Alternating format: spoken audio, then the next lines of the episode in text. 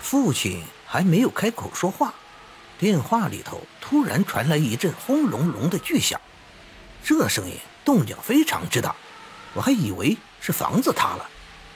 爸，咋了？我紧张的坐直了身体，车内的乘客纷纷投来好奇的眼神。电话里头混乱一片，就听见父亲在电话里头吼着：“那边是咋回事啊？”远远就听见一个陌生男人激动的回应着：“塌了，塌了！水库上坡，泥石流！”我心落了下来，松了一口气。电话我挂断了，你自己注意安全。重庆这几天天气也不好。父亲急冲冲的敷衍了我这么一句，就要挂断，我却久违的听到外婆唱起了那儿时的歌谣。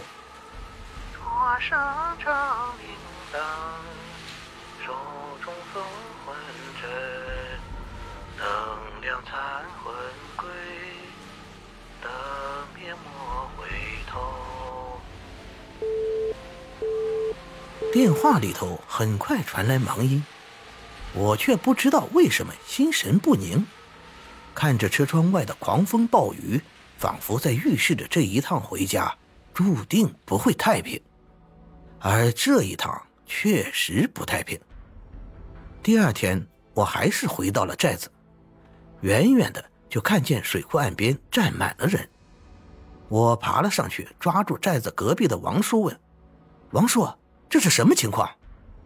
王叔见是我。先是嘘寒问暖了一番，然后神色紧张的指了指浑浊的水库中央：“你看，那是个啥？”